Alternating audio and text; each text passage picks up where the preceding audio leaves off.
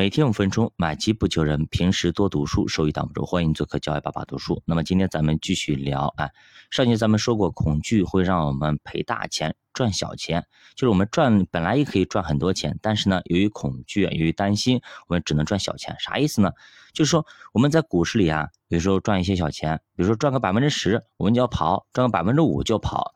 那么这个经历很多人都有，但是更多时候呢，你明明呢是骑上一只大白马，一只大牛股，但是呢，你只是赚了那么一点点而已，有可能它是翻了好几倍。但你只吃了百分之五到百分之十，你就跑了，你拿不住。巴菲特也说啊，他第一次买股票，当时花了三十八块钱买了一股，短短时间内就赚了五块钱，他就走了。那最后呢，这只股票涨到了两百多块钱。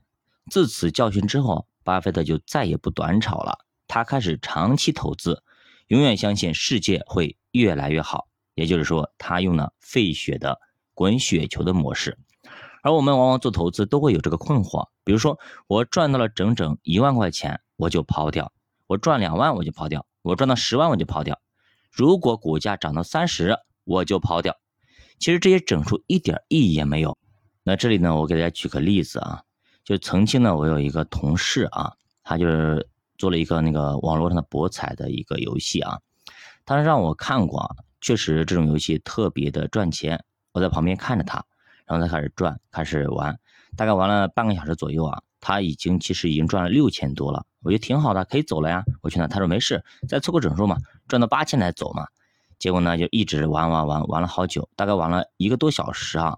最后呢是赚了两千走了啊，还是在我反复的催促下走的。哎，不然的话，那么如果是杀红眼继续玩下去，有可能最后是赔钱的。很多时候我就想，为什么要去凑那个整呢？为什么要凑那个数呢？真的很有意思啊，赚的差不多就可以了嘛。那当一个人真正掉进这种圈套里、陷阱里面，他是无法自拔的。那后来呢，这个同事呢也是出了很多事情，然后负债累累，两套房子也输没了。所以再次再次劝所有的听友们啊，千万不要去碰赌博和网络博彩这些东西，千万不要去碰。不要认为哎，短期我赚钱那么容易，其实很多时候赚钱那么容易，都是别人给你下的套，有可能很有可能是这样子。那么还有朋友会说，哎，我赚了百分之二十了，要不要抛啊？其实，除非你是定投一些指数基金啊，那否则要不要抛，跟你赚多赚少没关系，是吧？即使呢，现在目前这市场底部，你赚了百分之二十，对吧？那你要不要抛呢？其实现在现在很便宜啊，你抛不抛跟市场有关系，跟这个你买的东西有关系。你现在目前东西如果非常贵，到顶端了，即使不赚钱你也要走；如果在底部，你其实赚了很多钱，那么我觉得。应该走还是不应该走？你心里应该有数，对吧？因为你买的值，现在很便宜，它本来值一百块钱，现在才才才二十块钱，那你说你要走吗？你肯定不走，对吧？那如果你没赚钱，它已经涨了，涨到了一百二了，它已经超出它的价值了，那你要不要走呢？是吧？心里要有杆秤，你要看看你当时买的逻辑有没有变。我们一直讲逻辑，讲基本面有没有变？如果基本面变了，OK，走，对吧？如果基本面没变，拿着。就比如说买个主动基金，对吧？我冲着基金经理去的。是吧？结果呢？周基金经理换了，那基本面变了呀，那肯定要走啊，对吧？如果基金经理没变，你冲着基金经理去的，那拿着嘛，管它涨跌呢。我信的是基金经理，就是这个意思啊。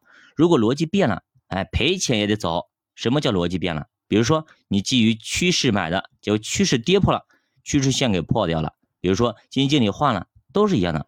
如果你听一个牛人的分析买的，后来这个牛人自己也糊涂了，那么他就是逻辑变了，对吧？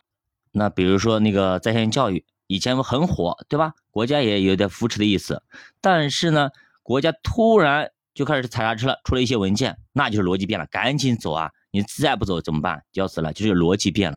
那房地产也一样，对吧？前些年以前的时候是鼓励房地产的，对吧？鼓励大家买房，就刺激房地产。那后来呢，房住跑一出现，对吧？一系列东西一出现，那就是政策变了，逻辑变了，那就要走，就是这么个意思。那么如何控制你的情绪呢？我们该如何去控制咱们不要就是情绪化呢？需要我们建立标准化的流程，得先在我们投资之前，我们说过有灵魂三问啦等等的一些东西，对吧？我钱投多少钱，我拿多少钱去投，我们投赚多少钱我走等等这一系列的工作要做在前面，我们要一套逻辑、有的策略、有的战术等等，要全部要写在上面，贴在你家墙上。那么当你想要买股票，或者卖股票的时候，你就把这张纸看一看，哎，表拿过来看看。那到底上面有没有出现我要卖出的逻辑？如果没有，那就不存在，就不卖；如果出现了，那就卖。这就叫标准化的流程。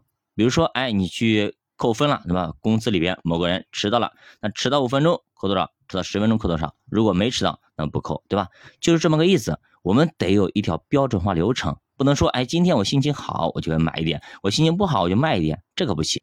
那么，如果有些人说，哎，那没事的，我这东西我都记得的，我脑子里记着呢。我告诉大家，那么好记性不如烂笔头，一定一定啊，要把你所想的一些策略性东西提前写好，贴墙上啊，贴一个最显眼的位置，一定要这样做啊。